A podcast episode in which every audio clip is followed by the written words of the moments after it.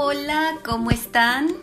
Bueno, pues hoy ha llegado el momento de un nuevo cuento y espero que este lo disfruten mucho. A mí me encantó, es una historia muy dulce, muy bonita y bueno, pues se llama De los Apeninos a los Andes y el autor es Edmundo de Amisis. Y bueno, pues disfrútenlo. Hace mucho tiempo, un muchacho genovés de 13 años, hijo de un obrero, viajó desde Génova hasta América solo para buscar a su madre. Ella se había ido dos años antes a Buenos Aires, capital de Argentina, para ponerse al servicio de alguna casa rica y ganar así, en poco tiempo, el dinero necesario para levantar a la familia, la cual, por efecto de varias desgracias, había caído en la pobreza y tenía muchas deudas. No son pocas las mujeres animosas que hacen tan largo viaje con aquel objetivo. Gracias a los buenos salarios que allí encuentran las personas que se dedican a servir, éstas vuelven a su patria al cabo de algunos años con algunos miles de pesos. La pobre madre había llorado lágrimas de sangre al separarse de sus hijos, uno de 18 años y otro de 11 pero marchó muy, animada y con el corazón lleno de esperanzas. El viaje fue feliz.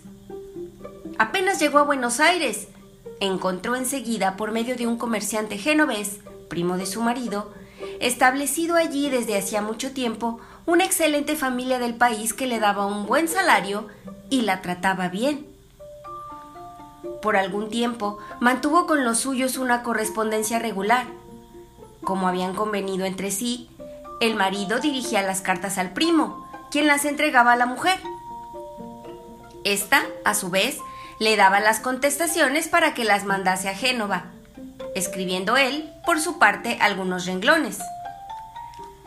Ganaba 80 pesos al mes, y como no gastaba nada en ella, enviaba a su casa cada tres meses una buena suma, con la cual el marido, que era un hombre de bien, iba pagando poco a poco las deudas más urgentes y adquiriendo así buena reputación. Entretanto, trabajaba y estaba contento con lo que hacía, pero también esperaba que su mujer volviera dentro de poco, pues la casa parecía que estaba como en sombra desde que ella faltaba.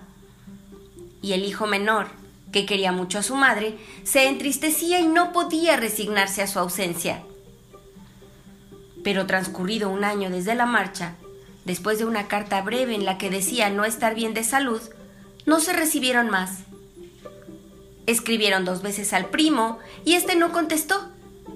Escribieron también a la familia del país donde estaba sirviendo la mujer, pero sospecharon que no llegaría la carta, porque habían equivocado el nombre en el sobre. Y en efecto, no tuvieron contestación. Temiendo una desgracia, se dirigieron al consulado italiano de Buenos Aires, pidiéndole que hiciese investigaciones. Después de tres meses, les contestó el cónsul. A pesar del anuncio publicado en los periódicos, nadie se había presentado ni para dar noticias.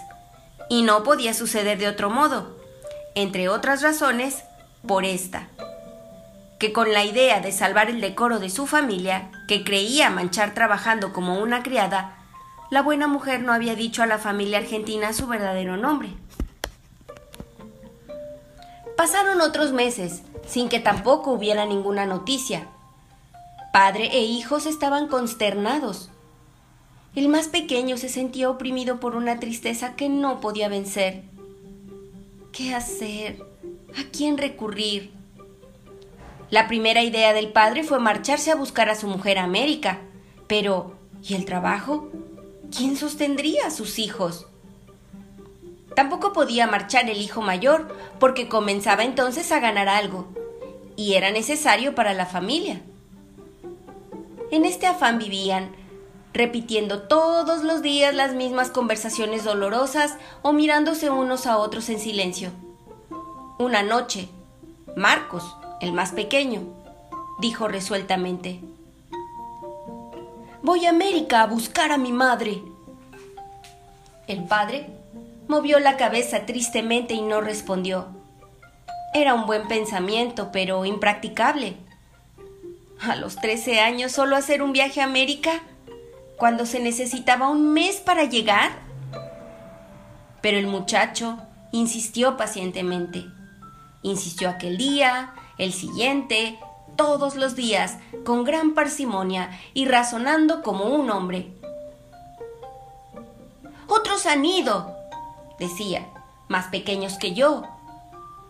Una vez que esté en el barco, llegaré allí como todos los demás y no tendré más que buscar la casa del tío.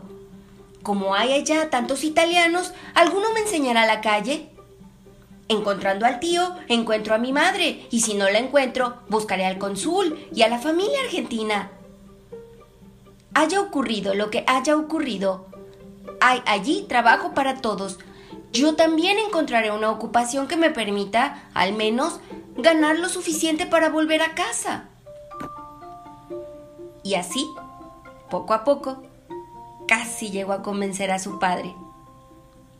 Este lo apreciaba Sabía que tenía juicio y ánimo, que estaba acostumbrado a las privaciones y los sacrificios, que todas estas buenas cualidades reforzaban su decisión de buscar a su madre, a quien adoraba.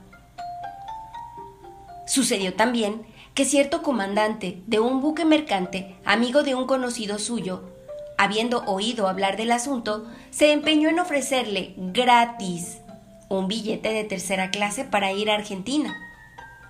Entonces, Después de nuevas vacilaciones, el padre consintió y se decidió el viaje. Llenaron de ropa un pequeño baúl, le pusieron algunas liras en el bolsillo, le dieron las señas del tío y una hermosa tarde del mes de abril lo embarcaron. Marcos, hijo mío, le dijo el padre, dándole el último beso con lágrimas en los ojos sobre la escalerilla del buque que estaba por salir. Ten ánimo, vas con un fin santo. Dios te ayudará. Pobre Marcos. Tenía corazón esforzado y estaba preparado también para las más duras pruebas de aquel viaje. Pero cuando vio desaparecer del horizonte la hermosa Génova y se encontró en alta mar, sobre aquel gran navío lleno de compatriotas que emigraban, solo, desconocido de todos, con aquel pequeño baúl que encerraba toda su fortuna, le asaltó un repentino desánimo. Dos días permaneció arrinconado en la proa, como un perro, casi sin comer y sintiendo gran necesidad de llorar. Toda clase de tristes pensamientos lo asaltaban, y el más triste, el más terrible era el que más se apoderaba de él, el pensamiento de que hubiese muerto su madre. En sus sueños interrumpidos y penosos, veía siempre la faz de un desconocido que lo miraba con aire de compasión y después le decía al oído, Tu madre ha muerto. Y entonces se despertaba ahogando un grito. Al fin, pasado el estrecho de Gibraltar, en cuanto vio el océano Atlántico, tomó un poco de ánimo y cobró esperanzas. Pero fue un breve alivio. Aquel inmenso mar, igual siempre, el creciente calor, la tristeza de toda aquella pobre gente que lo rodeaba, el sentimiento de la pobre soledad, volvieron a echar por tierra sus pasados bríos. Los días se sucedían tristes y monótonos, confundiéndose unos con otros en la memoria, como le sucede a los enfermos. Ah, le parecía que hacía ya un año que estaba en el mar. Cada mañana, al despertar, experimentaba un nuevo estupor encontrándose allí solo, en medio de aquella inmensidad de agua, viajando hacia América. Los hermosos peces voladores que caían a cada instante en el barco, aquellas admirables puestas de sol de los trópicos con esas inmensas nubes color de fuego y sangre, aquellas fosforescencias nocturnas que hacían que todo el océano apareciera encendido como un mar de lava, no le hacían el efecto de cosas reales, sino más bien de fantasmas vistos en el sueño. Hubo días de mal tiempo, durante los cuales permaneció encerrado continuamente en el camarote, donde todo bailaba y se caía, en medio de un coro espantoso de quejidos e imprecaciones y creía que había llegado su última hora. Hubo otros días de mar tranquilo y amarillento, de calor insoportable e infinitamente aburridos. Horas interminables y siniestras durante las cuales los pasajeros, encerrados, tendidos, inmóviles sobre las tapas, parecían muertos. Y el viaje no acababa nunca. Mar y cielo, cielo y mar, hoy como ayer, mañana como hoy, siempre, eternamente. Y él se pasaba las horas apoyado en la borda y mirando aquel mar sin fin, aturdido, pensando vagamente en su madre, hasta que los ojos se le cerraban y la cabeza se le caía, rendida por el sueño. Y entonces volvía a ver aquella cara desconocida que lo miraba con aire de lástima y le repetía al oído, Tu madre ha muerto. Y aquella voz lo despertaba sobresaltado para volver a soñar con los ojos abiertos y mirando el inalterable horizonte. Veintisiete días duró el viaje, pero los últimos fueron los mejores. El tiempo estaba bueno y era fresco el aire. Había entablado relaciones con un buen viejo lombardo que iba a América a reunirse con su hijo, labrador de la ciudad de Rosario.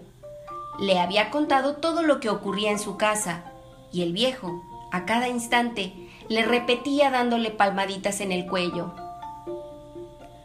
Ánimo, muchachito. Tú encontrarás a tu madre sana y contenta. Aquella compañía lo animaba y sus pensamientos, de tristes, se habían tornado alegres. Sentado en la proa, al lado del viejo labrador que fumaba en pipa bajo un hermoso cielo estrellado, en medio de grupos de emigrantes que cantaban, se representaba mil veces en su pensamiento su llegada a Buenos Aires. Se veía en una calle, encontraba la tienda, se echaba en brazos del tío. ¿Cómo está mi madre? ¿Dónde está? Vamos enseguida. Enseguida, vamos. Corrían juntos, subían una escalera, se abría una puerta, y aquí el sordo soliloquio se detenía.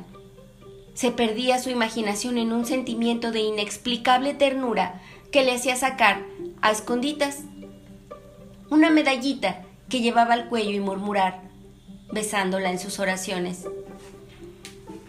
El vigésimo séptimo día después de la salida, llegaron.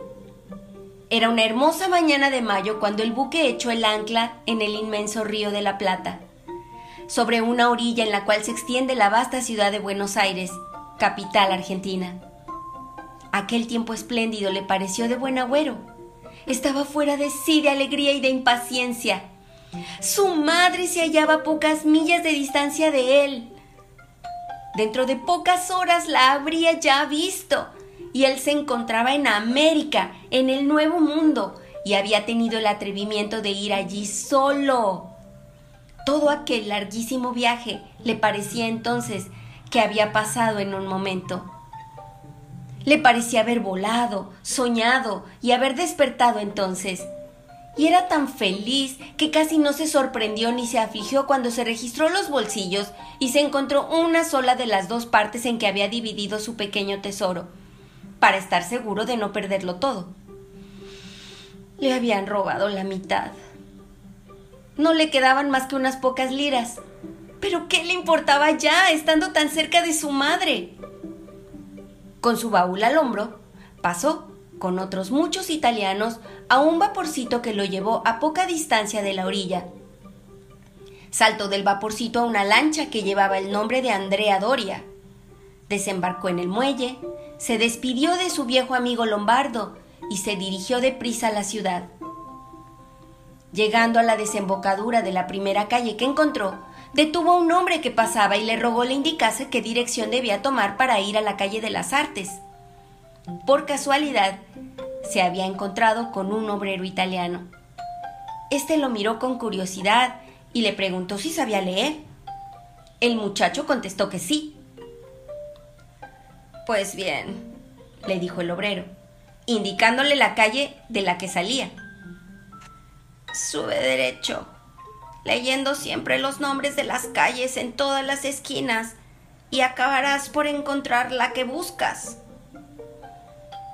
El muchacho le dio las gracias y siguió adelante por la calle que le indicaron. Era una calle recta y larga pero estrecha, flanqueada por casas bajas y blancas que parecían otras tantas casitas de campo, llenas de gente, de coches, de carros, que producían un ruido ensordecedor. Aquí y allá se izaban inmensas banderas de varios colores en las que había escritos, en gruesos caracteres, anuncios de salidas de vapores para ciudades desconocidas. A cada instante, volviéndose a derecha e izquierda, veía otras calles que parecían tiradas a cordel, flanqueadas de casas, también blancas y bajas, llenas de gente y de carruajes, y situadas en el mismo plano de la extensa llanura americana, semejante al horizonte del mar. La ciudad le parecía infinita. Creía que se podían pasar días y semanas viendo siempre, aquí y allá, otras calles como aquellas, y que toda América estaba formada así. Miraba atentamente los nombres de las calles, nombres raros que le costaba trabajo leer, a cada calle nueva que divisaba, sentía que le latía más deprisa el corazón, pensando que fuese la que buscaba. Miraba a todas las mujeres con la idea de encontrar a su madre. Vio una delante de sí y le dio una sacudida el corazón. La alcanzó, la miró. Era una mujer de color. Y seguía andando, apretando el paso. Llegó a la plazoleta, leyó y quedó como clavado en la acera. Era la calle de las artes. Volvió, vio el número 117. La tienda del tío era el número 175. Apretó más el paso, casi corría. En el número 171 tuvo que detenerse para tomar aliento, diciendo para sí, ¡Ah, madre mía! ¿Es verdad que te veré dentro de un instante? Corrió más. Llegó a una pequeña tienda en Quincalla. Esa era. Se asomó vio a una señora con el pelo gris y anteojos. ¿Qué quieres, niño? le preguntó aquella en español. ¿No es esta? dijo el muchacho, procurando echar fuera la voz. ¿La tienda de Francisco Merelo? Francisco Merelo murió, respondió la señora en italiano. El chico recibió una fuerte impresión al oírlo. ¿Cuándo murió? Oh, hace tiempo, respondió la señora. Algunos meses. Tuvo malos negocios y se fue. Dicen que se fue a la Bahía Blanca, muy lejos de aquí, y murió apenas llegó allá. La tienda es mía. El muchacho palideció. Después dijo precipitadamente, Merelo conocía a mi madre. Ella estaba aquí, sirviendo en casa del señor Meníquez, que él podría decirme dónde está. He venido a América a buscar a mi madre. Merelo le mandaba las cartas. Necesito encontrar a mi madre. Hijo mío, respondió la señora, yo no sé de eso. Puedo preguntarle al muchacho del corral, que conoce al joven que le hacía los encargos a Merelo. Puede ser que éste sepa algo. Fue al fondo de la tienda y llamó al chico, que llegó enseguida. Dime, le preguntó la tendera. ¿Recuerdas si el dependiente de Merelo iba alguna vez a llevar cartas a una mujer que estaba de criada en casa de hijos del país? ¿En casa del señor Meníquez? respondió el muchacho. Sí, Sí, señora, alguna vez. Al final de la calle de las artes. Ah, gracias, señora, gritó Marcos. Dígame el número, ¿no lo sabe? Hágame acompañar, acompáñame tú mismo enseguida. Chico, aún tengo algunos cuartos. Y dijo esto con tanto calor que sin esperar la venia de la señora, el muchacho respondió, Vamos, y salió el primero a muy ligero paso. Casi corriendo, sin decir una palabra, fueron hasta el fin de la larguísima calle. Atravesaron el portal de una pequeña casa blanca y se detuvieron delante de una hermosa reja de hierro, desde la cual se veía un patio lleno de macetas de flores. Marcos tocó la campanilla. Apareció una señorita. ¿Vive aquí la familia Meniques? ¿No es verdad? Preguntó con ansiedad el muchacho. Aquí vivía, respondió la señorita, pronunciando el italiano a la española. Ahora vivimos nosotros, la familia Ceballos. ¿Y a dónde se han ido los señores Meniques? preguntó Marcos, latiéndole el corazón. Se han ido a Córdoba. ¿Córdoba? exclamó Marcos. ¿Dónde está Córdoba? ¿Y la persona que tenías a su servicio? La mujer, mi madre, la criada era mi madre. ¿Se han llevado también a mi madre? La señorita lo miró y dijo, No lo sé. Quizá lo sepa mi padre, que los vio cuando se fueron. Espérate un momento. Se fue y volvió con su padre, un señor alto con la barba gris. Este Miró fijamente un momento aquel simpático tipo de pequeño marinero genovés, de cabellos rubios y nariz aguileña, y le preguntó en mal italiano, ¿Es genovesa tu madre? Marcos respondió que sí. Pues bien, la criada genovesa se fue con ellos, estoy seguro. ¿Y a dónde han ido? A la ciudad de Córdoba. El muchacho, dio un suspiro. Después dijo con resignación, entonces, iré a Córdoba. Ah, pobre niño, exclamó el señor mirándolo con lástima. Pobre niño, Córdoba está a mil leguas de aquí. Marcos se quedó pálido, como un muerto, y se apoyó con una mano en la reja. Veamos, veamos, dijo entonces el señor, movido a compasión, abriendo la puerta. Entra un momento. Veremos si se puede hacer algo. Siéntate. Le ofreció asiento, le hizo contar su historia, estuvo escuchándolo muy atento y se quedó un rato pensativo. Después le dijo con resolución, Tú no tienes dinero, ¿verdad? Tengo todavía, pero muy poco, respondió Marcos. El señor estuvo pensando otros cinco minutos. Después se sentó a una mesa, escribió una carta, la cerró y dándosela al muchacho le dijo, Oye, italianito, ve con esta carta a Boca. Es una ciudad pequeña, medio genovesa, que está a dos horas de camino de aquí. Todo el que te encuentre te puede indicar el camino. Ve allí y busca a este señor, al cual va dirigida la carta, y que es muy conocido. Entrégale esta carta. Él te hará salir mañana para la ciudad de Rosario y te recomendará a alguno de allí que podrá proporcionarte un medio para que sigas el viaje hasta Córdoba, en donde encontrarás a la familia Meniqués y a tu madre. Entre tanto, Toma esto. Y le dio algunos pesos. Anda, y ten ánimo. Aquí hay por todas partes compatriotas tuyos y no te abandonarán. Adiós. El muchacho le dio las gracias.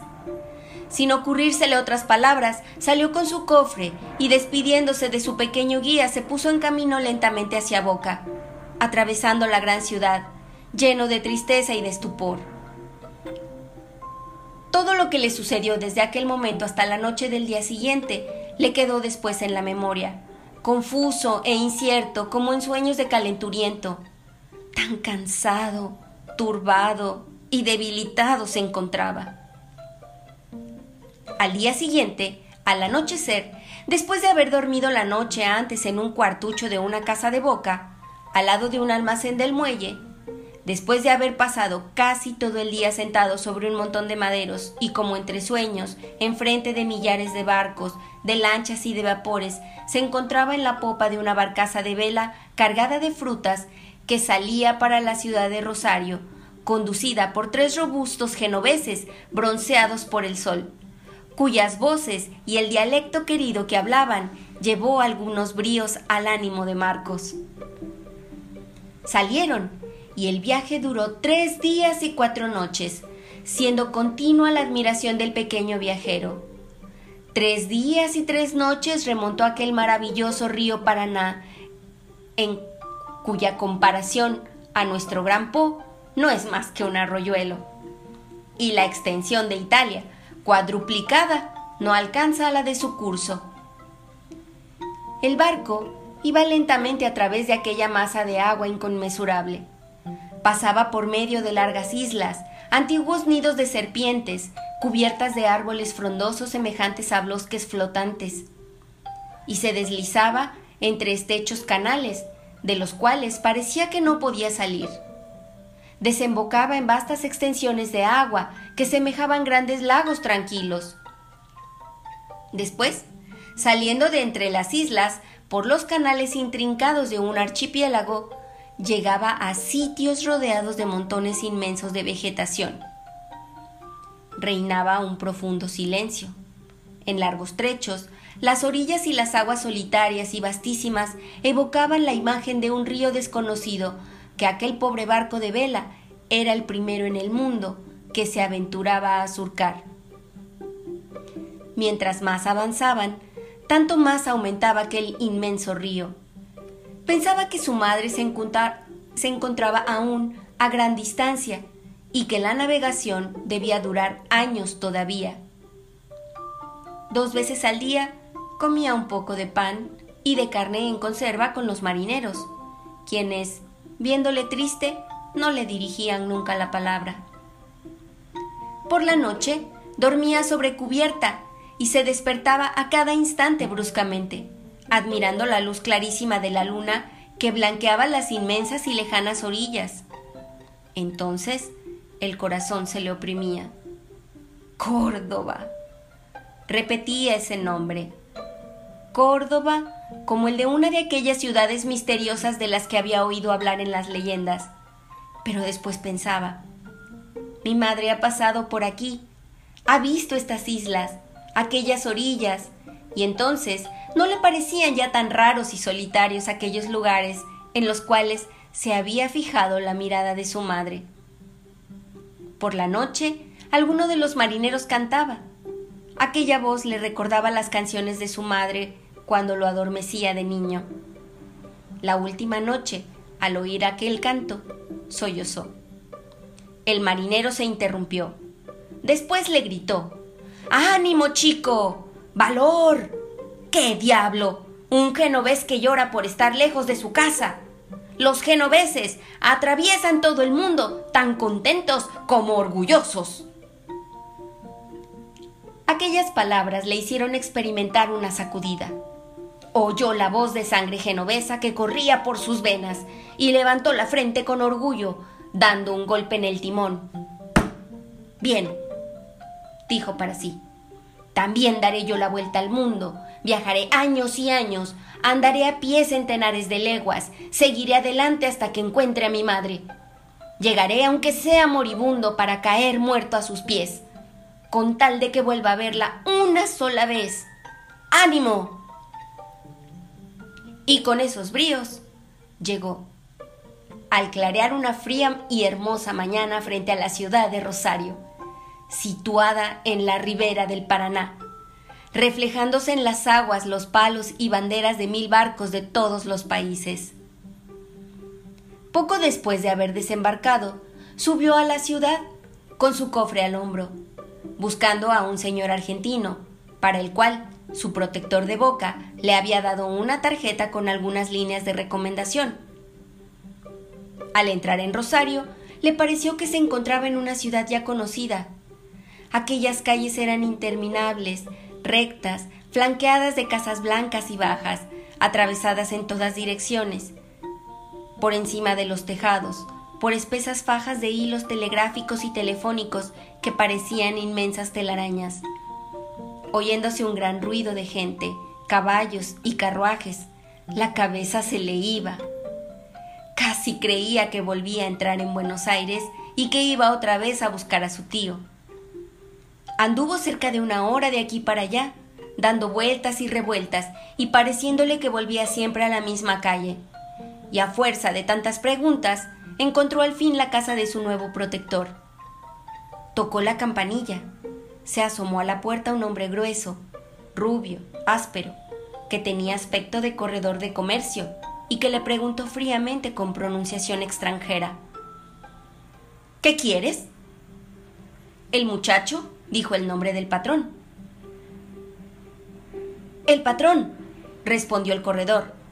Ha salido anoche para Buenos Aires, con toda su familia. El muchacho se quedó paralizado. Después balbuceó. Pero yo no tengo nadie aquí. Soy solo. Y le dio la tarjeta. El corredor la tomó, la leyó y dijo con mal humor. No sé qué hacer. Ya le diré dentro de un mes cuando vuelva. Pero yo estoy solo. Estoy necesitado. exclamó el chico con voz suplicante. Eh, anda, dijo el otro. ¿No hay ya bastantes pordioseros de tu país en Rosario? Vete a pedir limosna a Italia. Y le dio con la puerta en las narices. El muchacho se quedó petrificado. Después, tomó con desaliento su baúl y salió con el corazón angustiado, con la cabeza hecha una bomba y asaltado de un cúmulo de pensamientos desagradables. Ah, ¿Qué hacer? ¿A dónde ir? De Rosario a Córdoba hay un día de viaje en ferrocarril. Le quedaba ya muy poco dinero. Deduciendo lo que habría de gastar en aquel día, no le quedaría casi nada. ¿Dónde encontrar dinero para pagarse el viaje? Podía trabajar. ¿Pero cómo? ¿A quién pedir trabajo? ¿Pedir limosna? Ah, no. Ser arrojado, insultado, humillado como hace poco, no. Nunca. Jamás. Prefiero morir. Y ante aquella idea, al ver otra vez delante de sí la inmensa calle que se perdía a lo lejos en la interminable llanura, sintió que le faltaban otra vez las fuerzas echó a tierra el cofre, se sentó en él apoyando la espalda contra la pared y se cubrió la cara con las manos, sin llorar, en actitud desconsolada. La gente lo tocaba con los pies al pasar, los carruajes hacían ruido por la calle, algunos muchachos se detenían para mirarlo. Estuvo así un buen rato. De su letargo lo sacó una voz que le dijo medio en italiano, medio en lombardo. ¿Qué tienes, chiquillo? Alzó la cara al oír aquellas palabras y enseguida se puso de pie lanzando una exclamación de sorpresa. ¿Usted aquí? Era el viejo labrador lombardo con el cual había contraído amistad durante el viaje. La admiración del viejo no fue menor que la suya, pero el muchacho no le dejó tiempo para preguntarle y le contó rápidamente lo ocurrido heme aquí, ahora, sin dinero. Es menester que trabaje. Búsqueme usted un trabajo para poder reunir algunos pesos. Yo haré de todo. Llevar ropa, barrer las calles, hacer encargos, hacer trabajar en el campo. Me contento con vivir solo de pan, pero pero que pueda yo marchar pronto, que pueda encontrar alguna vez a mi madre. Hágame usted esta caridad. Búsqueme usted trabajo, por amor de Dios, que yo no puedo resistir más. Cáspita, cáspita, dijo el viejo mirando alrededor y rascándose la barba. Ah, ¿Qué historia es esta? Trabajar, se dice muy pronto. Veamos. Ah, ¿No habrá aquí algún medio de encontrar 30 pesos entre tantos compatriotas? El muchacho lo miraba animado por un rayo de esperanza. Ven conmigo, le dijo el viejo. ¿Dónde? Preguntó el chico, volviendo a cargar con el baúl. Tú ven conmigo. El viejo se puso en marcha. Marcos lo siguió y anduvieron juntos un buen trecho de la calle sin hablar. El lombardo se detuvo en la puerta de una fonda que tenía en el rótulo una estrella y escrito debajo, La estrella de Italia. Se asomó adentro y volviéndose hacia el muchacho le dijo alegremente, Llegamos a tiempo. Entraron en una habitación grande, en donde había varias mesas y muchos hombres sentados que bebían y hablaban alto. El viejo lombardo se acercó a la primera mesa y en el modo como saludó a los seis parroquianos que estaban a su alrededor, se comprendía que se había separado de ellos poco antes.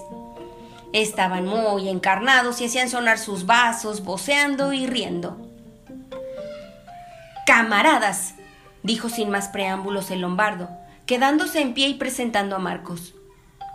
He aquí un pobre muchacho compatriota nuestro, que ha venido solo desde Génova a Buenos Aires para buscar a su madre. En Buenos Aires le dijeron, no está aquí, está en Córdoba. Viene embarcado a Rosario, en tres días y cuatro noches con dos líneas de recomendación. Presenta la carta y lo reciben mal. No tiene un céntimo, está aquí solo, desesperado. Es un pobre niño muy animoso. Hagamos algo por él. ¿No ha de encontrar lo necesario para pagar el billete hasta Córdoba y buscar a su madre? ¿Hemos de dejarle aquí como un perro? Nunca, por Dios. Nunca nos lo perdonaríamos. gritaron todos a la vez, pegando puñetazos en la mesa. Un compatriota nuestro. Ven aquí, pequeño. Cuenta con nosotros los emigrantes.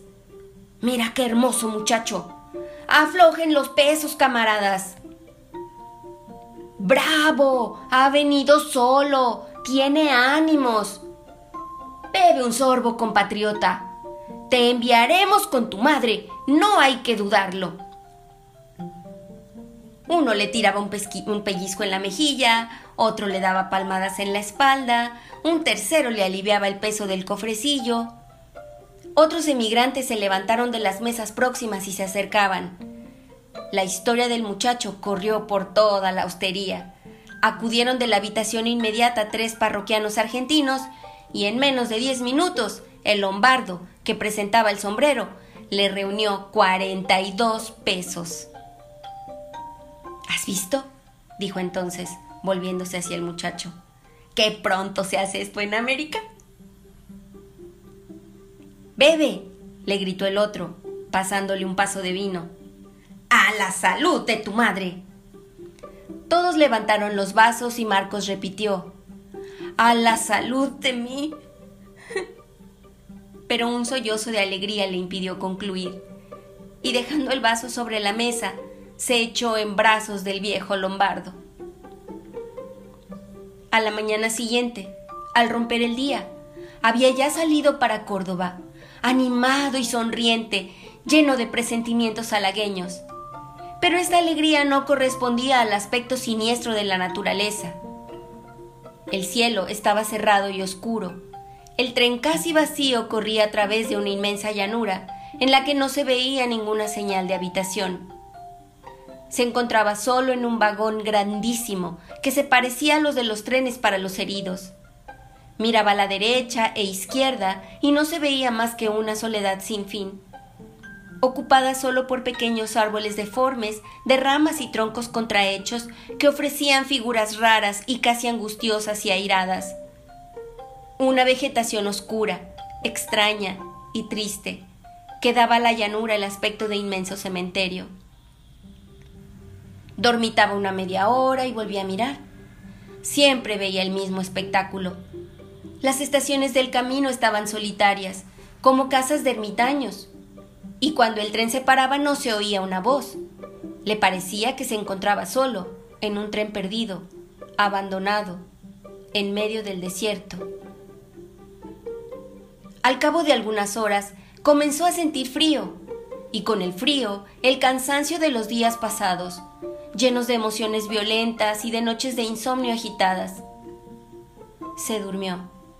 Durmió mucho tiempo y se despertó aterido, sintiéndose mal y entonces le acometió un vago terror de caer enfermo, de morirse en el viaje y de ser arrojado allí, en medio de aquella llanura solitaria donde su cadáver sería despedazado por los perros y por las aves de rapiña, como algunos cuerpos de caballos y de vacas que veía al lado del camino, de vez en cuando, y de los cuales apartaba la mirada con espanto. En aquel malestar inquieto, en medio de aquel tétrico silencio de la naturaleza, su imaginación se excitaba y volvía, volvía a pensar en lo más negro. ¿Estaba por otra parte bien seguro de encontrar en Córdoba a su madre? ¿Y si no estuviera ahí? ¿Y si aquellos señores de la calle de las Artes se hubieran equivocado? ¿Y si se hubiese muerto? Con estos pensamientos volvió a adormecerse y soñó que estaba en Córdoba de noche, y oía gritar en todas las puertas y desde todas las ventanas, ¡No está aquí! ¡No está aquí! ¡No está aquí! Se despertó sobresaltado, aterido, y vio en el fondo del vagón a tres hombres con barba envueltos en mantas de diferentes colores que lo miraban hablando bajo entre sí y le asaltó la sospecha de que fuesen asesinos y lo quisiesen matar para robarle el equipaje. Al frío se agregó el miedo. La fantasía ya turbada se le extravió. Los tres hombres lo miraban siempre. Uno de ellos se movió hacia él. Entonces le faltó la razón y corriendo al encuentro de ellos, con los brazos abiertos, gritó no tengo nada. Soy un pobre niño. Vengo de Italia. Voy a buscar a mi madre. Estoy solo. No me hagan daño. Los viajeros lo comprendieron todo enseguida. Tuvieron lástima. Le hicieron caricias y lo tranquilizaron, diciéndole muchas palabras que no entendía. Y viendo que le castañeteaban los dientes por el frío, le echaron encima una de sus mantas y le hicieron volver a sentarse para que se durmiera y se volvió a dormir al anochecer. Cuando lo despertaron, estaba en Córdoba. ¡Ah! ¡Qué bien respiro! Y con qué ímpetu se bajó del vagón. Preguntó a un empleado de la estación dónde vivía el, el ingeniero Meníquez. Le dijo el nombre de una iglesia, al lado de la cual estaba su casa. El muchacho, echó a correr hacia ella. Era de noche. Entró en la ciudad. Le pareció entrar en Rosario otra vez, al ver las calles rectas, flanqueadas de pequeñas casas blancas y cortadas por otras calles rectas y larguísimas. Pero había poca gente, y a la luz de los escasos faroles que había, encontraba rostros extraños de un color desconocido, entre negruzco y verdoso, y alzando la cara de vez en cuando, veía iglesias de una arquitectura rara, que se dibujaban muy grandes y negras sobre el firmamento. La ciudad estaba oscura y silenciosa, pero después de haber atravesado aquel inmenso desierto le pareció alegre. Preguntó a un sacerdote y pronto encontró la iglesia y la casa. Tocó la campanilla con mano temblorosa y se apretó la otra contra el pecho, para sostener los latidos de su corazón que se le quería subir a la garganta. Una vieja, fue a abrir con una luz en la mano. ¿A quién buscas? preguntó aquella en español. Al ingeniero Meníquez, dijo Marcos. La vieja, despechada, respondió meneando la cabeza. ¿También tú ahora preguntas por el ingeniero Meníquez?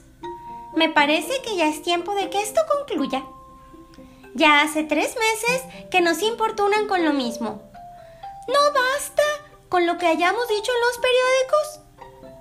¿Será menester anunciar en las esquinas que el señor Menique se ha ido a vivir a Tucumán? El chico hizo un movimiento de desesperación. Después dijo en una explosión de rabia, ¿Me persigue pues una maldición? ¿Yo me moriré en medio de la calle sin encontrar a mi madre? Yo me vuelvo loco, me mato. Dios mío, ¿cómo se llama ese lugar? ¿Dónde está? ¿A qué distancia? Pobre niño, respondió la vieja compadecida. Una friolera. Estará a 400 o 500 leguas por lo menos. El muchacho se cubrió la cara con las manos. Después preguntó sollozando. ¿Y ahora qué hago? ¿Qué quieres que te diga, hijo mío? respondió la mujer. Yo no sé. Pero de pronto se le ocurrió una idea y la soltó enseguida. Oye, ahora que me acuerdo, haz una cosa. Volviendo a la derecha por la calle, encontrarás a la tercera puerta un patio. Allí vive un capataz, un comerciante que parte mañana para Tucumán con sus carretas y sus bueyes. Ve a ver si te quiere llevar. Ofreciéndole tus servicios te dejará. Quizás un sitio en el carro. Anda enseguida.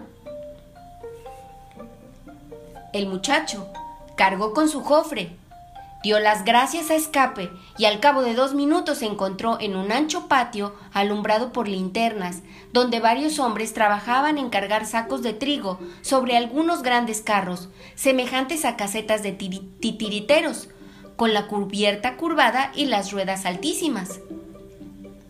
Un hombre alto, con bigote, envuelto en una especie de capa con cuadros blancos y negros, con dos anchos borceguíes, dirigía la faena. El muchacho se acercó a él y le expuso tímidamente su pretensión, diciéndole que venía de Italia y que iba a buscar a su madre. El capataz, es decir, el conductor de aquel convoy de carros, le echó una ojeada de pies a cabeza y le dijo secamente No tengo colocación para ti. Tengo quince pesos, replicó el chico suplicante. Se los doy. Trabajaré por el camino, iré a buscar agua y pienso para las bestias. Haré todos los servicios. Un, un poco de pan me basta. Déjeme ir, señor. El capataz volvió a mirarlo y respondió con mejor ánimo. No hay sitio. Y además, no vamos a Tucumán. Vamos a otra ciudad. A Santiago. Tendríamos que dejarte en el camino y andar todavía un buen trecho a pie. Ah, yo andaría el doble, exclamó Marcos. Yo andaré, no lo dude usted. Llegaré de todas maneras. Déjeme un sitio, señor, por caridad. Por caridad, no me deje aquí solo. Mira que es un viaje de 20 días. No importa. Es un viaje muy penoso. Todo lo sufriré. Tendrás que viajar solo. No tengo miedo a nada, con tal de que encuentre a mi madre. Tenga usted compasión. El capataz le acercó a la cara una linterna y lo miró. Después dijo, Está bien. El muchacho le besó las manos. Esta noche dormirás en un carro, añadió el capataz dejándolo. Mañana a las cuatro te despertaré. Buenas noches. Por la mañana, a las cuatro, a la luz de las estrellas, la larga fila de los carros se puso en movimiento con gran ruido. Cada carro iba tirado por seis bueyes. Seguía un gran número de animales que servirían para mudar los tiros. El muchacho, despierto y metido dentro de uno de los carros con su bagaje, se durmió muy pronto, profundamente. Cuando despertó, el convoy estaba detenido en un lugar solitario, bajo el sol, y todos los hombres, los peones, estaban sentados en círculo alrededor de un cuarto de ternera que se asaba al aire libre. Clavado en una especie de espadón, plantado en tierra, al lado de un gran fuego, agitado por el viento. Comieron todos juntos, durmieron y después volvieron a emprender la jornada. Y así continuó el viaje regulado como una marcha militar Todas las mañanas se ponían en camino a las cinco, se detenían a las nueve, volvían a andar a las cinco de la tarde y se detenían nuevamente a las diez. Los peones iban a caballo y excitaban a los bueyes con palos largos. El muchacho encendía el fuego para el asado, daba de comer a las bestias, limpiaba los faroles y llevaba el agua para beber. Los días eran todos iguales como en el mar, sombríos e interminables, pero el tiempo estaba hermoso. Los peones, como el muchacho, se había hecho un servidor obligado, se tornaban día tras día más exigentes. Algunos lo trataban brutalmente, con amenazas. Todos se hacían servir de él sin consideración. Lo obligaban a llevar cargas enormes de forraje, lo mandaban por agua a grandes distancias, y él, extenuado por la fatiga, no podía ni aún dormir de noche, despertando a cada instante por las sacudidas violentas del carro y por el ruido ensordecedor de las ruedas y de los maderos. Además, se había levantado viento y una tierra fina, rojiza y sucia, que lo envolvía todo. Penetraba en el carro, se le introducía por entre la ropa, le quitaba la vista y la respiración, oprimiéndole continuamente de un modo insoportable. Cada mañana se levantaba más débil y más desanimado, y al mirar al campo y ver siempre aquella implacable llanura sin límites como un esiano de tierra, decía para sí, Oh, a la noche no llego, no llego a la noche. Hoy me muero en el camino. Y los trabajos crecían, los malos tratamientos se redoblaban. Una mañana, porque había tardado en llevar agua, uno de los hombres, no estando presente el capataz, le pegó. Desde entonces comenzaron a hacerlo por costumbre. Cuando le mandaban algo, le daban un trastazo diciéndole Haz esto, holgazán. Lleva esto a tu madre. El corazón se le quería salir del pecho. Enfermo, estuvo tres días en el carro con una manta encima, con calentura, sin ver a nadie más que al capataz que iba a darle de beber y a tomarle el pulso. Entonces se creía perdido e invocaba desesperadamente a su madre llamándola mil veces por su nombre. Oh, madre mía, madre mía, oh, pobre madre mía, que ya no te veré más. Pobre madre, que me encontrarás muerto en medio del camino. Juntaba las manos y rezaba sobre el pecho. Después se puso mejor gracias a los cuidados del capataz y se curó por completo. Mas con la curación llegó el día más terrible de su viaje, el día en que debía quedarse solo. Hacía más de dos semanas que estaba en marcha, cuando llegaron al punto en que el camino de Tucumán se aparta del que va a Santiago. El capataz le avisó que debían separarse. Le hizo algunas indicaciones respecto al trayecto. Le cargó el equipaje sobre las espaldas, de modo que no le incomodase para andar, y abreviando, como si temiera conmoverse, lo despidió. El muchacho apenas tuvo tiempo para besarle en un brazo. También los demás hombres que tan duramente lo habían tratado, parece que sintieron un poco de lástima al verlo quedarse tan solo, y le decían adiós con la mano al alejarse. Él devolvió el saludo, permaneció unos momentos mirando el convoy que se perdía entre el rojizo polvo del campo, y después se puso en camino tristemente. Una cosa, sin embargo, lo animó desde el principio, Después de tres días de viaje a través de aquella llanura interminable y siempre igual, vio delante de sí una cadena de altísimas montañas azules, con las cimas blancas que le recordaban los Alpes. Le parecía acercarse a su país.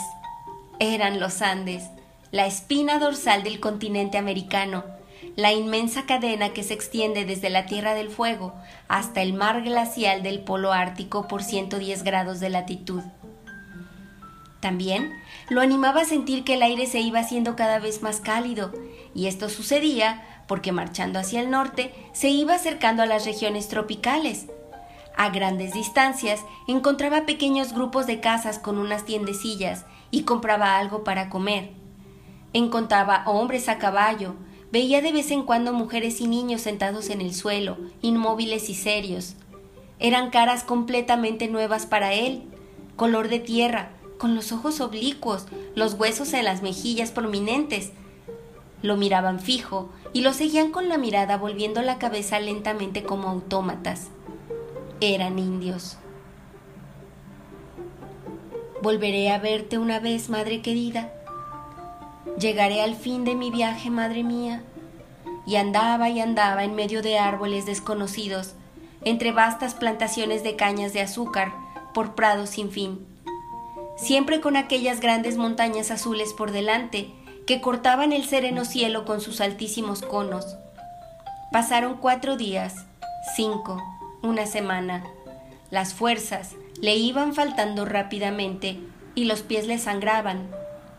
Al fin, una tarde, al ponerse el sol, le dijeron, Tucumán está a cinco leguas de aquí. Dio un grito de alegría y apretó el paso como si hubiese recobrado en el momento todo el vigor perdido. Pobre Marcos.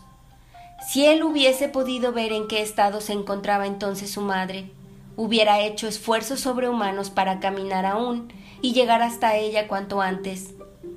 Estaba enferma, en la cama, en un cuarto de un piso bajo de la casita solariega donde vivía toda la familia Meníquez, la cual le había tomado mucho cariño y la asistían muy bien.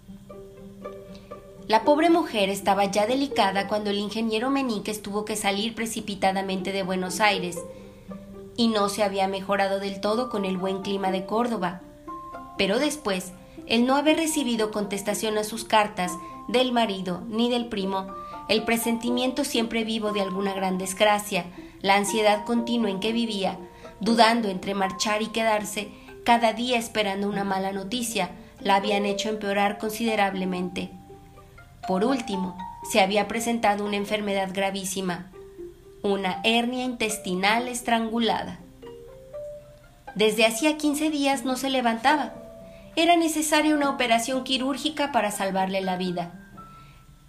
Precisamente en aquel momento, mientras su Marcos la invocaba, estaban junto a su cama el amo, el ama de la casa, convenciéndola con mucha dulzura para que se dejase hacer la operación. Un afamado médico de Tucumán había ya venido la semana anterior inútilmente. No, queridos señores, decía ella, no tiene objeto. Yo no tengo ya más fuerza para resistir y moriré bajo los instrumentos del cirujano. Mejor es que me dejen morir así. No me importa la vida. Todo ha concluido para mí. Es preferible que muera antes de saber lo que ha ocurrido con mi familia. Oh, hijos míos, hijos míos, exclamaba juntando sus manos. Quizá ya no existen. Mejor es que muera yo también. Muchas gracias, buenos señores. Se los agradezco de corazón. Más vale morir. Ni aun con la operación me curaría. Estoy segura. Gracias por tantos cuidados.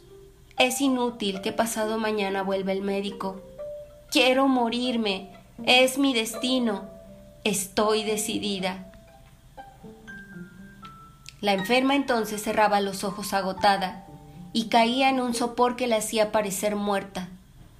Los señores permanecían a su lado algún tiempo, mirando con gran compasión a la débil luz de la lamparilla, a aquella madre admirable que había venido a servir a seis mil millas de su patria y a morir después de haber sufrido tanto.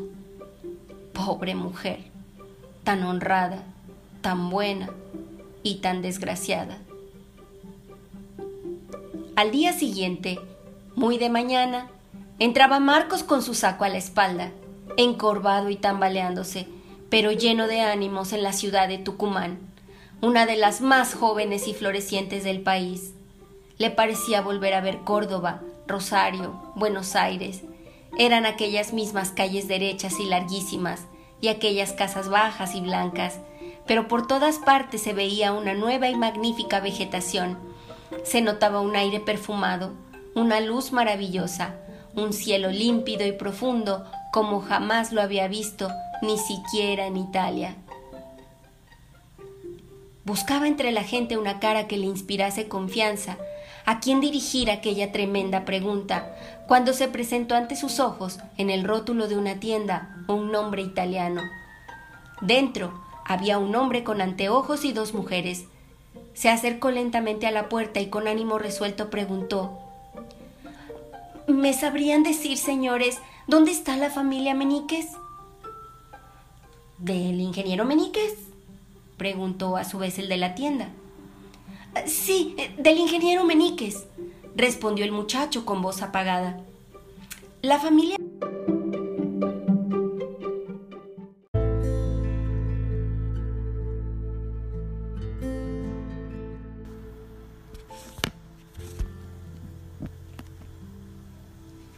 Y aquí te entrego la continuación de la historia de Marcos. ¿Me sabrían decir, señores, dónde está la familia Meníquez? ¿Del ingeniero Meníquez? Preguntó a su vez el de la tienda. Sí, del ingeniero Meníquez, respondió el muchacho con voz apagada. La familia Meníquez, dijo el de la tienda, no está en Tucumán. Un grito desesperado de dolor, como de persona herida de repente por artero puñal, fue el eco de aquellas palabras. El tendero y las mujeres se levantaron. Acudieron algunos vecinos. ¿Qué ocurre? ¿Qué tienes, muchacho? dijo el tendero, haciéndole entrar en la tienda y sentarse. No hay por qué desesperarse. ¿Qué diablo? Los miquines no están aquí, pero no están muy lejos. A pocas horas de Tucumán. ¿Dónde? ¿Dónde? gritó Marcos, levantándose como un resucitado. A unas quince millas de aquí, continuó el hombre, a orillas del Saladillo, en el sitio donde están construyendo una gran fábrica de azúcar.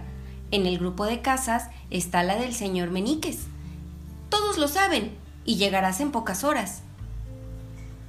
Yo estuve allá hace poco, dijo un joven que había acudido al oír el grito. Marcos se le quedó mirando, con los ojos fuera de las órbitas, y le preguntó precipitadamente palideciendo ¿Habéis visto a la criada del señor Meníquez, la italiana?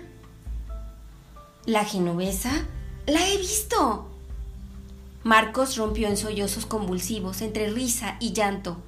Luego, con un impulso de violenta resolución, ¿Por dónde se va? Pronto, el camino, me marcho en el acto, enséñenme el camino.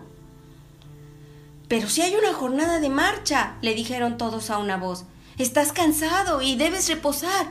Partirás mañana. Imposible, imposible, respondió el muchacho. Díganme por dónde se va. No espero ni un momento. Enseguida, aun cuando me cayera muerto en el camino. Viendo que era irrevocable su propósito, no se opusieron más. Que Dios te acompañe, le dijeron. Ten cuidado con el camino por el bosque. Buen viaje, italianito. Un hombre lo acompañó fuera de la ciudad, le indicó el camino, le dio algún consejo y se quedó mirando cómo empezaba el viaje. A los pocos minutos, el muchacho desapareció, cojeando, con su cofrecito a la espalda, por entre los espesos árboles que flanqueaban el camino. Aquella noche fue tremenda para la pobre enferma. Tenía dolores atroces que le arrancaban alaridos capaces de destrozar sus venas y que le producían momentos de delirio. Las mujeres que la asistían perdían la cabeza. El ama acudía de cuando en cuando descorazonada. Todos comenzaron a temer que aunque hubiera decidido dejarse hacer la operación, el médico que debía llegar a la mañana siguiente llegaría ya demasiado tarde. En los momentos en que no deliraba, se comprendía, sin embargo, que su desconsuelo mayor y más terrible no lo causaban los dolores del cuerpo, sino el pensamiento de su familia lejana. Moribunda, descompuesta, con la fisionomía deshecha, metía sus manos por entre los cabellos, con actitudes de desesperación que traspasaban el alma, gritando Dios mío, Dios mío, morir tan lejos, morir sin volverlos a ver, mis pobres hijos que se quedan sin madre, mis criaturas, mi pobre sangre, mi Marcos, todavía tan pequeñito, así de alto, tan bueno y tan cariñoso. No saben qué muchacho era. Señora, si usted supiese, No me lo podía quitar de mi cuello cuando partí. Sollozaba que daba compasión oírlo, pobrecillo. Parecía que sospechaba que no había de volver a ver a su madre. Pobre Marcos, pobre niño mío. Creí que estallaba mi corazón. Ah, si me hubiese muerto en aquel mismo instante en que me decía adiós. Si hubiera entonces muerto atravesada por un rayo, sin madre, pobre hijo. Él que me quería tanto, que tanto me necesitaba. Sin madre, en la miseria, tendrá que andar pidiendo limosna. Él, Marcos, mi Marcos, que extenderá su mano hambriento. Oh Dios eterno, no quiero morir. No quiero morir. Llamen al médico enseguida, por favor, que venga, que me opere, que me haga enloquecer, pero que me salve la vida. Quiero curarme, quiero irme, huir mañana, ahora mismo. El médico, socorro, socorro.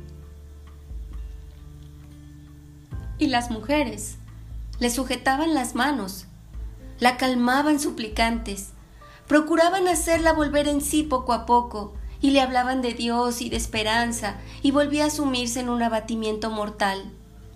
Lloraba con las manos entre sus cabellos grises, gemía como una niña, lanzaba prolongados gemidos y murmuraba Oh, Marcos mío, mi pobre Marcos, ¿dónde estará ahora la pobre criatura? Eran las doce de la noche.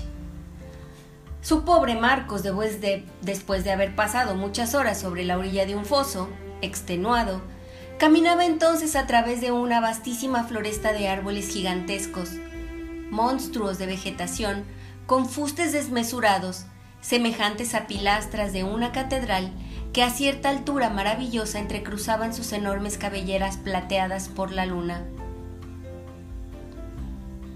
Estaba muerto de cansancio, con los pies sangrando, solo, en medio de aquel imponente bosque, donde no veía más que, a grandes intervalos, pequeñas viviendas humanas que colocadas al pie de aquellos árboles parecían nidos de hormigas. Estaba agotado, pero no sentía el cansancio. Estaba solo y no tenía miedo. La grandeza del campo engrandecía su alma. La cercanía de su madre, le daba la fuerza y la decisión de un hombre.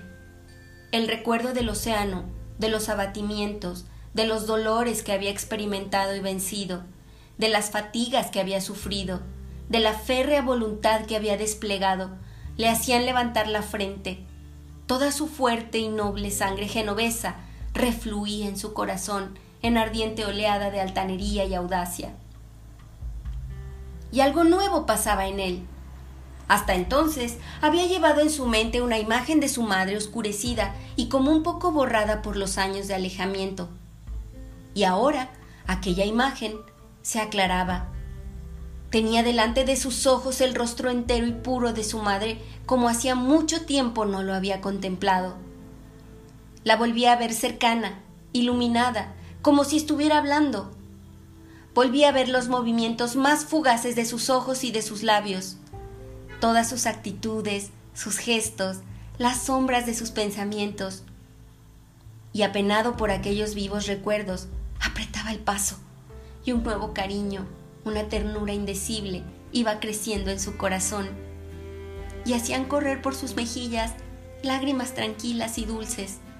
Según iba andando en medio de las tinieblas, le hablaba, le decía las palabras que le hubiera dicho al oído dentro de poco Aquí estoy, madre mía, aquí me tienes, no te dejaré jamás. Juntos volveremos a casa, estaré siempre a tu lado en el vapor, apretado contra ti, y nadie me separará de ti nunca, nadie jamás, mientras tenga vida. Y no advertía, entre tanto, que sobre la cima de los árboles gigantescos iba poco a poco apagándose la argentina luz de la luna con la blancura delicada del alba. A las 8 de la mañana, el médico de Tucumán, un joven argentino, estaba ya al lado de la cama de la enferma, acompañado de un practicante, intentando, por última vez, persuadirla para que se dejase hacer la operación. A su vez, el ingeniero Meníquez volvía a repetir las más calurosas instancias, lo mismo que su señora. Pero todo era inútil. La mujer, sintiéndose sin fuerza, ya no tenía fe en la operación. Estaba certísima de morir en el acto o de no sobrevivir más que algunas horas, después de sufrir en vano dolores mucho más atroces que los que debían matarla naturalmente. El médico tenía buen cuidado de decirle una y otra vez Pero si la operación es segura y su salvación es cierta, con tal de que tenga algo de valor. Y por otro lado, si se empeña en resistir, la muerte es segura. Eran palabras lanzadas al aire. No, respondía siempre con su débil voz. Todavía tengo valor para morir, pero no lo tengo para sufrir inútilmente. Gracias, señor médico. Así está dispuesto. Déjeme morir tranquila. El médico, desanimado, desistió. Nadie pronunció una palabra más. Entonces, la mujer volvió el semblante hacia su ama y le dijo con voz moribunda sus postreras súplicas. Mi querida y buena señora, dijo con gran trabajo sollozando, usted mandará los pocos pesos que tengo y todas mis cosas a mi familia por medio del señor cónsul. Yo supongo que todos viven. Mi corazón me lo predice en estos últimos momentos. Me hará el favor de escribirles que siempre he pensado en ellos, que he trabajado para ellos, para mis hijos, y, y que mi único dolor es no volver a verlos jamás, pero que he muerto con valor resignada, bendiciéndolos, y que recomiendo a mi marido y a mi hijo mayor, al más pequeño, a mi pobre Marcos, a quien he tenido en mi corazón hasta el último momento. Y poseída de gran exaltación repentina, gritó juntando las manos. Mi Marcos, mi pobre niño, mi vida, pero girando los ojos anegados en llanto, vio que su ama no estaba ya a su lado. Habían venido a llamarla furtivamente. Buscó al señor. También había desaparecido. No quedaban más que las dos enfermeras y el practicante. En la habitación inmediata se oía el rumor de pasos presurosos, murmullo de voces precipitadas y bajas y de exclamaciones contenidas. La enfermera fijó su vista en la puerta en ademán de esperar. Al cabo de pocos minutos volvió a presentarse el médico, con semblante extraño. Luego, su señora y el amo, también con la fisionomía visiblemente alterada. Los tres se quedaron mirando con singular expresión y cambiaron entre sí algunas palabras en voz baja. Le pareció oír que el médico decía a la señora, Es mejor enseguida. La enferma no comprendía Josefa, le dijo el ama con voz temblorosa, tengo que darte una buena noticia. Prepara tu corazón a recibir una buena noticia. La mujer se quedó mirándola con fijeza. ¿Una, una noticia? Continuó la señora cada vez más agitada. Y te dará mucha alegría. La enferma abrió los ojos desmesuradamente. Prepárate, prosiguió su ama, a ver a una persona, a, quien quieres mucho. La mujer levantó la cabeza con ímpetu vigoroso y empezó a mirar a la señora y a la puerta con ojos que despedían fulgores. ¿Una persona? Su ama añadió palideciendo. Sí, acaba de llegar, inesperadamente. ¿Quién es? gritó con voz sofocada y angustiosa, como llena de espanto. Un instante después lanzó un agudísimo grito, de un salto se sentó sobre la cama y permaneció inmóvil, con los ojos desencajados y con las manos apretadas contra las sienes, como si se tratase de una aparición sobrehumana. Marcos, lacerado y cubierto de polvo, estaba de pie en el umbral, detenido por el doctor, que lo sujetaba por un brazo. La mujer prorrumpió por tres veces. Dios, Dios mío, Dios. Marcos se lanzó hacia su madre, que extendía sus brazos desencarnados, apretándole contra su seno como un tigre, rompiendo a reír violentamente y mezclándose a su risa profundos sollozos sin lágrimas que la hicieron caer rendida y sofocada sobre las almohadas. Pronto se rehizo, sin embargo, gritando como una loca, llena de alegría y besando a su hijo. ¿Cómo estás aquí? ¿Por qué? ¿Eres tú? ¿Cómo has crecido? ¿Quién te ha traído? ¿Estás solo? ¿No estás enfermo? ¿Eres tú, Marcos? ¿No es esto un sueño? Dios mío, háblame. Luego, cambiando de tono repentinamente, No, calla, espera. Y volviéndose hacia el médico. Pronto, enseguida, doctor, quiero curarme. Estoy dispuesta. No pierda un momento. Llévense a Marcos para que no sufra. Marcos mío, no es nada. Ya me contarás todo. Dame otro beso. Vete. Heme aquí, doctor. Sacaron a Marcos de la habitación. Los amos y criados salieron enseguida quedando solo con la enferma, el cirujano y el ayudante que cerraron la puerta. El señor Meníquez intentó llevarse a Marcos a una habitación lejana. Fue imposible. Parecía que lo habían clavado en el pavimento. ¿Qué es? preguntó. ¿Qué tiene mi madre? ¿Qué le están haciendo? Entonces, Meníquez, bajito e intentando siempre llevárselo de allí, mira, oye, ahora te diré, tu madre está enferma. Es preciso hacerle una sencilla operación. Te lo explicaré todo. Ven conmigo. No, respondió el muchacho. Quiero estar aquí. Explíquemelo aquí. El ingeniero amontonaba palabras y más palabras y tiraba de él para sacarlo de la habitación. El muchacho comenzaba a espantarse temblando de terror. Un grito agudísimo, como el de un herido de muerte, resonó de repente por toda la casa. El niño respondió con otro grito horrible y desesperado. Mi madre ha muerto. El médico se presentó en la puerta y dijo, Tu madre se ha salvado. El muchacho lo miró un momento, arrojando luego a sus pies sollozando. Gracias, doctor. Pero el médico lo hizo levantar diciéndole, Levántate, eres tú, heroico niño, quien ha salvado a tu madre. Fin del cuento. Espero que les haya gustado tanto como a mí y que les haya dejado tantos sentimientos bonitos sobre persistencia, sobre valor y sobre bondad. Les dejo un abrazo y mañana les doy otro episodio. Que tengan un día muy feliz. Hasta luego.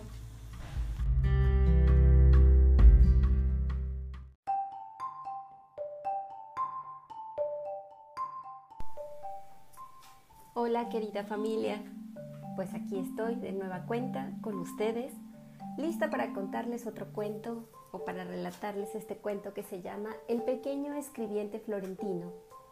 Es también del mismo autor, Edmundo de Amicis, del autor del día de ayer.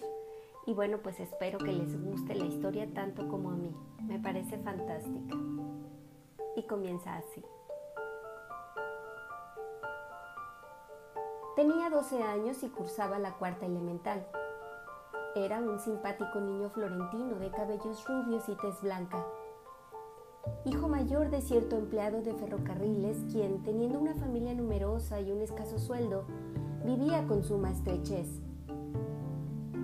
Su padre lo quería mucho y era bueno e indulgente con él, indulgente en todo, menos en lo que se refería a la escuela. En esto era muy exigente y se revestía de bastante severidad, porque el hijo debía estar pronto dispuesto a obtener otro empleo para ayudar a sostener a la familia, y para ello necesitaba trabajar mucho en poco tiempo. Así, aunque el muchacho era aplicado, el padre lo exhortaba siempre a estudiar. Era este ya de avanzada edad y el exceso de trabajo lo había también envejecido prematuramente. En efecto, para proveer a las necesidades de la familia, además del mucho trabajo que tenía en su empleo, se buscaba a la vez aquí y allá trabajos extraordinarios de copista. Pasaba, entonces, sin descansar ante su mesa, buena parte de la noche. Últimamente, cierta casa editorial que publicaba libros y periódicos le había hecho el encargo de escribir en las fajas el nombre y la dirección de los suscriptores. Ganaba tres florines por cada 500 de aquellas tirillas de papel, escritas en caracteres grandes y regulares. Pero esa tarea lo cansaba y se lamentaba de ello a menudo con la familia a la hora de comer. Estoy perdiendo la vista, decía. Esta ocupación de noche acaba conmigo. El hijo le dijo un día. Papá, déjame trabajar en tu lugar. Tú sabes que escribo regular, tanto como tú. Pero el padre le respondió. No, hijo, no. Tú debes estudiar. Tu escuela es mucho más importante que mis fajas. Tendría remordimiento si te privara del estudio una hora. Lo agradezco, pero no quiero y no me hables más de ello. El hijo sabía que con su padre era inútil insistir en aquellas materias y no insistió. Pero he aquí lo que hizo. Sabía que a las doce en punto dejaba su padre de escribir y salía del despacho para dirigirse a la alcoba. Alguna vez lo había oído en cuanto el reloj daba las doce, sentía inmediatamente el rumor de la silla que se movía y el lento paso de su padre. Una noche esperó a que estuviese ya en cama. Se vistió sin hacer ruido, anduvo a tientas por el cuarto, encendió el quinqué de petróleo y se sentó en la mesa de despacho, donde había un montón de fajas blancas y la indicación de las direcciones de los suscriptores empezó a escribir.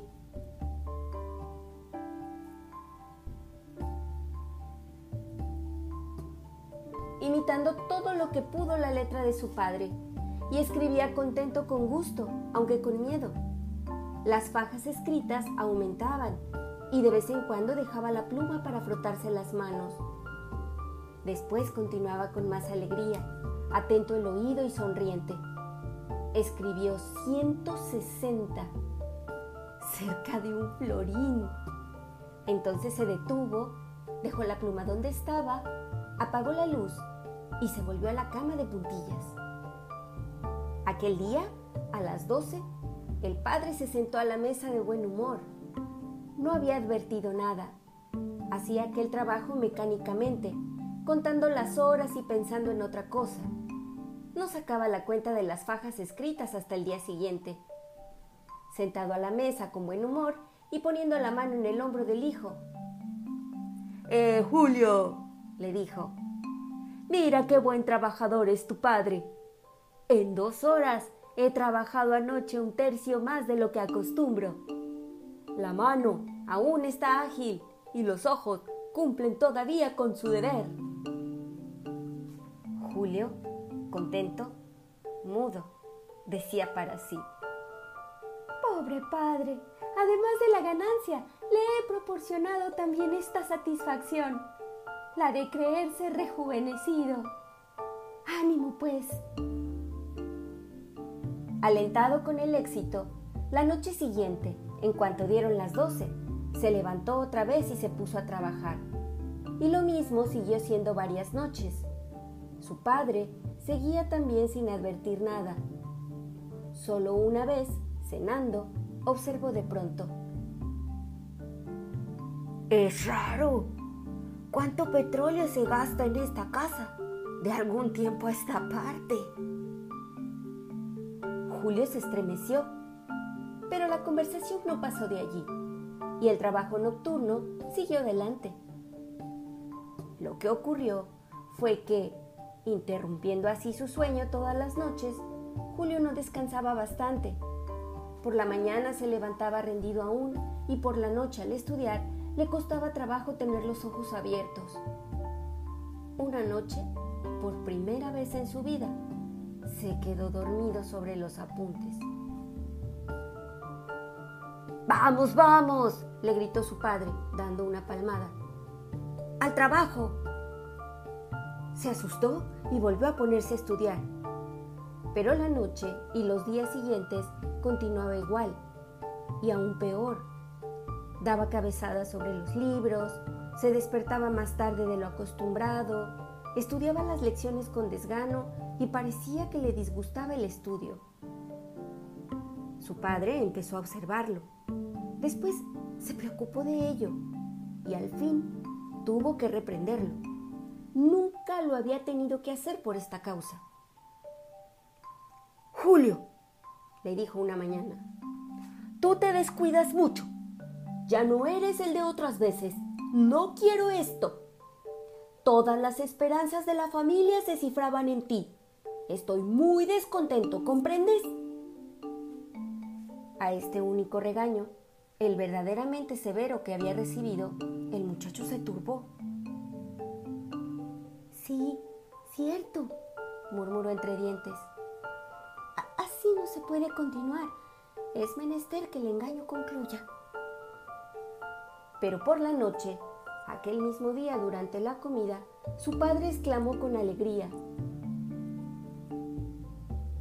este mes he ganado en las fajas 32 florines, más que el mes pasado. Y diciendo esto, sacó a la mesa un puñado de dulces que había comprado para celebrar con sus hijos las ganancias extraordinarias que todos acogieron con júbilo. Entonces, Julio cobró ánimo y pensó para sí, cesaré de engañarte. Haré mayores esfuerzos para estudiar mucho de día, pero continuaré trabajando de noche para ti y para todos los demás. Y añadió el padre, ¡Treinta y dos florines! ¡Estoy contento! Pero hay otra cosa. Y señaló a Julio, que me disgusta. Y Julio recibió la reconvención en silencio, conteniendo dos lágrimas que querían salir, pero sintiendo al mismo tiempo en el corazón cierta dulzura. Y siguió trabajando con ahínco, pero acumulándose un trabajo a otro, le era cada vez más difícil resistir. La situación se prolongó así por dos meses. El padre continuaba reprendiendo al muchacho y mirándolo cada vez más enojado. Un día, fue a preguntar por él al maestro y éste le dijo, Sí cumple porque tiene buena inteligencia, pero no está tan aplicado como antes. Se duerme, bosteza, está distraído, hace sus apuntes cortos, deprisa, con mala letra. Él podría ser más, pero mucho más. Aquella noche, el padre llamó al hijo aparte y le hizo reconvenciones más severas que las que hasta entonces le había hecho. Julio, tú ves que yo trabajo, que yo gasto mucho mi vida por la familia. Tú no me secundas, tú no tienes lástima de mí, ni de tus hermanos, ni aún de tu madre. Ah, no diga eso usted, padre mío, gritó el hijo ahogado en llanto y abrió la boca para confesarlo todo, pero su padre lo interrumpió diciendo, Tú conoces las condiciones de la familia, sabes que hay necesidad de hacer mucho, de sacrificarnos todos. Yo mismo debía doblar mi trabajo. Yo contaba estos meses últimos con una gratificación de 100 florines en el ferrocarril. Y he sabido esta mañana que ya no la tendré. Ante esta noticia, Julio retuvo enseguida la confesión que estaba por escaparse de sus labios y se dijo resueltamente, No, Padre mío, no te diré nada. Guardaré el secreto para poder trabajar por ti. Del dolor que te causo te compenso de este modo. En la escuela estudiaré siempre lo bastante para salir del paso. Lo que importa es ayudar para ganar la vida y aligerarte de la ocupación que te mata. Siguió adelante. Transcurrieron otros dos meses de tarea nocturna y de pereza de día, de esfuerzos desesperados del hijo y de amargas reflexiones del padre. Pero lo peor era que éste se iba enfriando poco a poco con el niño, y no le hablaba sino raras veces, como si fuera un hijo desnaturalizado, del que nada hubiese que esperar. Y casi huía de encontrar su mirada. Julio lo advertía sufría en silencio, y cuando su padre volvía la espalda, le mandaba un beso furtivamente, volviendo la cara con sentimiento de ternura, compasiva y triste. Mientras tanto, el dolor y la fatiga lo demacraban y le hacían perder el color, obligándolo a descuidarse cada vez más en sus estudios. Comprendía perfectamente que todo concluiría de un momento la noche que dijera, hoy no me levanto. Pero al dar las doce, en el instante en que debía confirmar enérgicamente su propósito, sentía remordimiento. Le parecía que, quedándose en la cama, faltaba a su deber, que robaba un florín a su padre y a su familia, y se levantaba pensando que cualquier noche que su padre se despertara y lo sorprendiera, o que por casualidad se enterara contando las fajas dos veces, entonces terminaría naturalmente todo, sin un acto de su voluntad, para lo cual no se sentía con ánimos. Y así continuó la misma situación. Pero una tarde, durante la comida, el padre pronunció una palabra que fue decisiva para él. Su madre lo miró y pareciéndole que estaba más echado a perder y más pálido que de costumbre, le dijo, Julio, tú estás enfermo. Y después, volviéndose con ansiedad, el padre. Julio está enfermo. Mira qué pálido está. Julio, ¿qué tienes? El padre lo miró de reojo y dijo, La mala conciencia hace que tenga mala salud. No estaba así cuando era estudiante aplicado e hijo cariñoso. Pero está enfermo, exclamó la mamá. Ya no me importa, respondió el padre. Aquella palabra le hizo el efecto de una puñalada en el corazón al pobre muchacho. Ah, ya no le importaba su salud a su padre, que en otro tiempo temblaba de oírlo toser solamente. Ya no lo quería, pues. Había muerto en el corazón de su padre Ah, no, Padre mío, dijo entre sí con el corazón angustiado. Ahora acabo esto de veras. No puedo vivir sin tu cariño. Lo quiero todo. Todo te lo diré. No te engañaré más. Y estudiaré como antes, suceda lo que suceda, para que tú vuelvas a quererme, Padre mío. Oh, estoy decidido en mi resolución. Aquella noche se levantó todavía más bien por fuerza de la costumbre que por otra causa.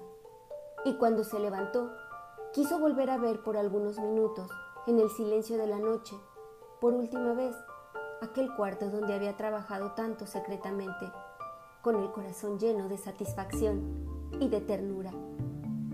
Sin embargo, cuando se volvió a encontrar en la mesa con la luz encendida y vio aquellas fajas blancas sobre las cuales no iba ya a escribir más, aquellos nombres de ciudades y de personas que se sabía de memoria, le entró una gran tristeza e involuntariamente cogió la pluma para reanudar el trabajo acostumbrado, pero al extender la mano tocó un libro y éste se cayó. Se quedó helado. Si su padre se despertaba, Cierto que no lo habría sorprendido cometiendo ninguna mala acción y que él mismo había decidido contárselo todo. Eh, sin embargo, el oír acercarse aquellos pasos en la oscuridad, el ser sorprendido aquella hora con aquel silencio, el que su madre se hubiese despertado y asustado, el pensar que por lo pronto su padre hubiera experimentado una humillación en su presencia descubriéndolo todo, todo esto casi lo aterraba. Aguzó el oído, suspendiendo la respiración. No oyó nada. Escuchó por la cerradura de la puerta que tenía detrás. Nada. Toda la casa dormía. Su padre no había oído. Se tranquilizó y volvió a escribir. Las fajas se amontonaban unas sobre otras. Oyó el paso cadencioso de la guardia municipal en la desierta calle, luego ruido de carruajes que cesó al cabo de un rato. Después de pasado algún tiempo, el rumor de una fila de carros que pasaron lentamente.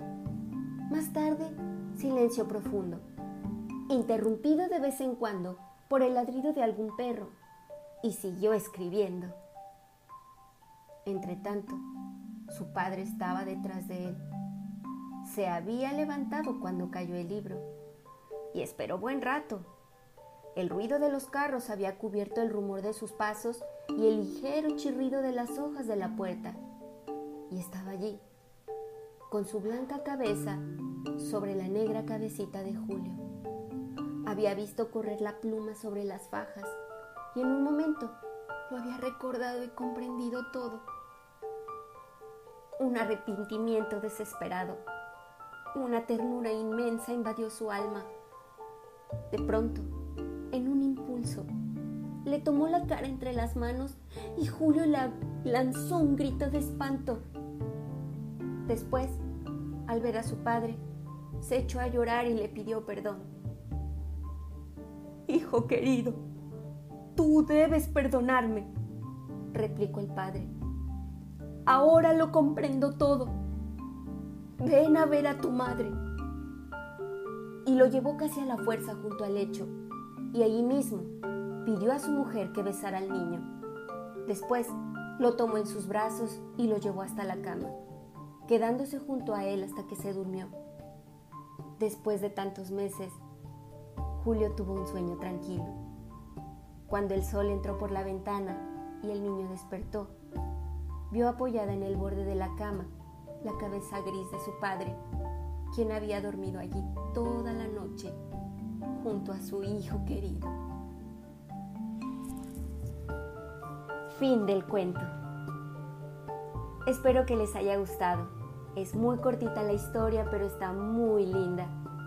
Espero que la disfruten y si les gustó, compártanla con sus amigos.